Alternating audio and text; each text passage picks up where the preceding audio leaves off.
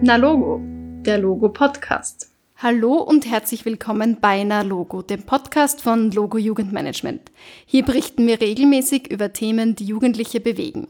Mein Name ist Anna und ich freue mich, dass ihr wieder eingeschaltet habt. Diese Episode entsteht im Rahmen einer vierteiligen Reihe anlässlich der Kampagne der österreichischen Jugendinfos zur psychischen Gesundheit und sie heißt Wie geht es dir? Mein heutiger Gast im Podcast ist Melissa. Sie wird uns aus der Perspektive einer Betroffenen das Thema psychische Erkrankungen etwas näher bringen. Liebe Melissa, herzlich willkommen bei unserem Podcast. Hallo. Zu Beginn, Melissa, würde ich dich bitten, dich nochmal selbst kurz vorzustellen und ein paar Worte zu dir selbst und deiner persönlichen Geschichte zu sagen. Also, ich bin Melissa, ich bin 20 Jahre alt, habe 2020 den Redewettbewerb österreichweit gewonnen, eben auch über das Thema mentale Gesundheit von Jugendlichen, weil es ein Thema ist, was auch mich selbst betrifft.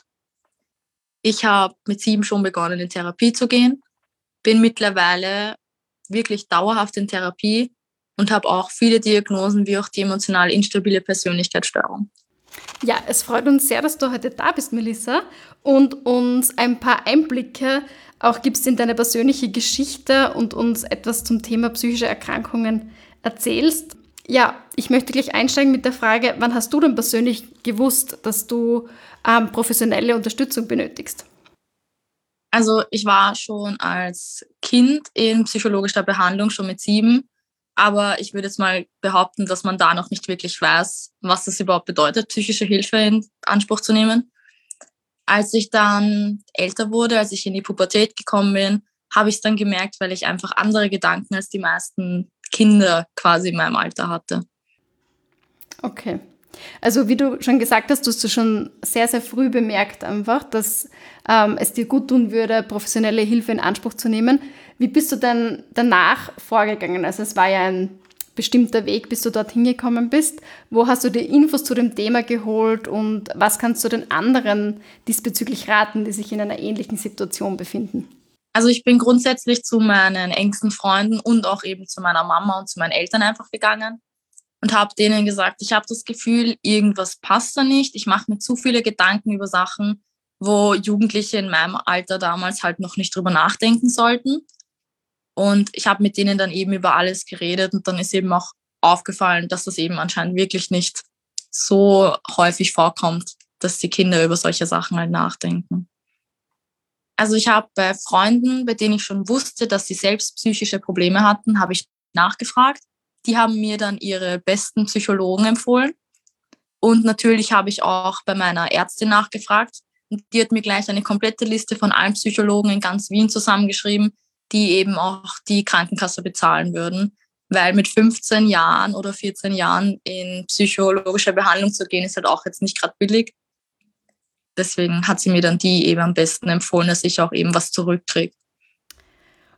Viele Menschen gehen mit diesem Thema psychische Erkrankungen jetzt nicht so offen um wie du und haben noch Vorbehalte, wenn es sich um das Thema dreht. Und sie wissen auch nicht, wie man jetzt mit Betroffenen umgehen soll. Wie war das denn bei dir? Wie ist denn dein Umfeld mit der Erkrankung umgegangen?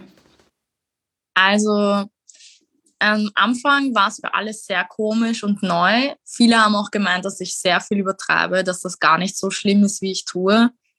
Irgendwann dann haben sie doch verstanden, nachdem sie die Diagnosen halt gelesen haben, dass das halt wirklich so ist. Und das mal halt als zu verkraften als Elternteil ist dann halt auch wieder echt anstrengend und schwierig, weil wie lernt man auf einmal mit seinem Kind anders umzugehen, weil es eine neue quasi Diagnose hat. Das ist halt jetzt auch nicht gerade leicht. Viele Freunde von mir sind auch nicht damit klargekommen, aber die habe ich dann halt quasi ausgemistet also die Freunde, die damals eben nicht damit klargekommen sind, sind jetzt nicht mehr in meinem Leben. Die, die damit aber klargekommen sind, sind jetzt immer noch ein Teil davon. Also ich habe teilweise Freunde, die kenne ich seit 16 Jahren, die mich da wirklich von Anfang an unterstützt haben. Und wenn du jetzt an andere Personen denkst, hast du Tipps für Angehörige, wie man dann am besten da unterstützen kann, wenn man in einer ähnlichen Situation ist? Also grundsätzlich ist es da wirklich am besten, auf die Person einzugehen, weil jeder hat andere Sachen, die einen triggert. Triggern muss man halt in dem Fall so verstehen, dass es einfach Sachen sind, die gewisse Reize halt auslösen können. Also es sind wirklich verschiedene Sachen, deswegen ist es wirklich für jede Person individuell. Das heißt, nur weil ich jetzt etwas nicht mag, heißt es nicht, dass eine andere Person das jetzt auch nicht mag. Also man muss wirklich auf die Person zugehen und sie fragen am besten, wo weißt du, dass es dir das schlecht tut oder dass du es nicht ganz damit umgehen kannst, wenn das so ist. Aber ja, das ist für jeden halt selbst. Da muss man am besten wirklich sehr, sehr viel reden und kommunizieren. Okay, also du würdest sagen, einfach die Personen direkt ansprechen und ähm, fragen, wie sie, wie sie es eben gerne hätten und offen ähm, und ohne Vorbehalte darüber zu kommunizieren. Ähm, um deine psychische Erkrankung zu behandeln, ähm, dafür bist du ja auch zu einem Psychologen oder zu einem Therapeuten gegangen. Für alle, die noch nie eine Therapie gemacht haben, wie kann man sich denn so eine Psychotherapie überhaupt vorstellen? Und wie unterscheidet sich so ein therapeutisches Gespräch von einem Gespräch mit Freunden? Also die Frage werde ich tatsächlich häufiger gefragt. Und das kann man sich einfach so vorstellen, wie als würde man mit einer Freundin reden, die aber in diesem Bereich Psychologie einfach ausgebildet ist. Das ist wirklich, als würde man mit jemandem reden, der wirklich versucht, einen gut kennenzulernen aber mit Ratschlägen, die halt auch wirklich helfen. Das heißt, wenn ich etwas sage, was für mich halt so rüberkommt, als würde ich Bestätigung dazu brauchen, dass meine Entscheidung richtig ist, ist es jetzt nicht so wie bei den meisten Freunden, die einem dann einfach nur gut zusprechen, sondern der sagt dann auch wirklich, ob das okay ist, ob das ein falsches Verhalten ist, ob das nicht halt doch anders eigentlich gehört. Also es wird wirklich bis zur Grundebene alles aufgearbeitet. Aber es ist wirklich man kann es nicht mit Freunden vergleichen. Also man kann mit Freunden über alles reden, was man eigentlich so, was einen bedrückt, aber dort redet man dennoch viel mehr ins Detail rein. Und du hast wahrscheinlich in der Therapie sehr, sehr viel gelernt, aber was lernt man denn in einer Therapie? Also was ist für dich so die Erkenntnis, wenn du es so allgemein zusammenfassen würdest? Also im Grunde genommen lernt man in der Therapie, wie man mit den Sachen umgeht. Das heißt, ich habe zum Beispiel, ich habe ja die Borderline-Persönlichkeitsstörung oder auch emotional instabile Persönlichkeitsstörung.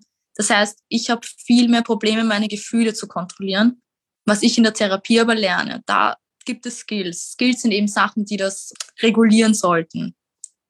Und dadurch lernst du dann halt auch mit Sachen umzugehen. Du versuchst deine Denkweisen zu ändern, deine Gedankengänge, deine Handlungen. Also Skills sind wirklich eine der besten Sachen. Da gibt es wirklich verschiedene Sachen. Okay, also wenn ich es jetzt richtig verstanden habe, man lernt einfach, wie man mit den Gedanken, die man hat, wie man die besser kontrollieren kann? Oder wie man da besser damit umgeht? Also es ist eigentlich beides. Man lernt es zu kontrollieren, aber auch damit umzugehen. Weil viele Gedanken, die man hat, man kann leider Emotionen nicht wegzaubern, die sind halt da. Aber man lernt damit, besser mit den Emotionen umzugehen und wenn es jetzt, ich sage jetzt mal, impulsive Handlungen wären, dass man die kontrollieren kann, dass sie nicht ins Ausmaß gehen.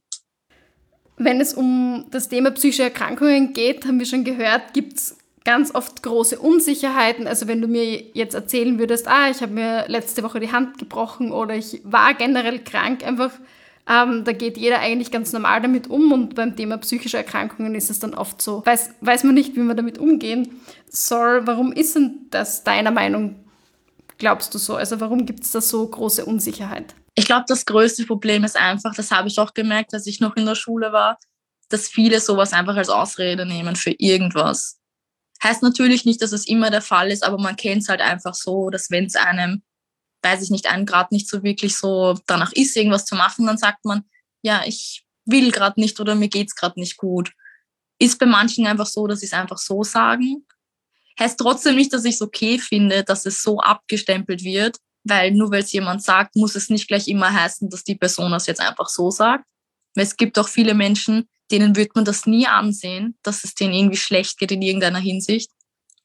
Es ist, glaube ich, wirklich größtenteils so, weil es eben auch noch nicht lange eben die Anlaufstellen für sowas gibt. Also es wurde noch nie sich wirklich damit befasst, weil ein Handbruch, den sieht man. Aber wenn es einem wirklich innerlich schlecht geht, sieht man das nicht direkt. Also da muss man wirklich nachhaken und nachfragen. Und wo siehst du denn die größten Hürden im System? Also was muss man deiner Meinung nach noch tun, um diese psychische Hilfe für Jugendliche, aber auch Erwachsene zugänglicher zu machen? Also da ist definitiv mal die ganze Vorsorge zu wenig. Also es werden definitiv alle Menschen zu wenig ernst genommen. Also wenn jemand zum Arzt geht und der sagt ihm, ich habe das Gefühl, ich stehe an einem Burnout, wird man meistens weggeschickt oder man wird einfach nicht ernst genommen, weil wie kann es zum Beispiel sein, dass man mit 20 oder 25 einen Burnout kriegen kann? Man hat ja gerade erst das Leben vor sich noch. Und das ist einer der größten Punkte, beziehungsweise dass es auch fast keine Hilfe dafür gibt. Also es gibt fast keine Anlaufstellen für Therapieplätze mehr. Es ist so begrenzt, zum Beispiel in Wien gibt es wirklich so begrenzte Therapieplätze, dass viele gar nicht sich das überhaupt leisten können, weil sie dann zu Wahlärzten gehen müssen, die wieder massivst Geld verlangen oder dass sie einfach keine Zeit dafür haben oder einfach nicht den Fahrtweg in Anspruch nehmen können.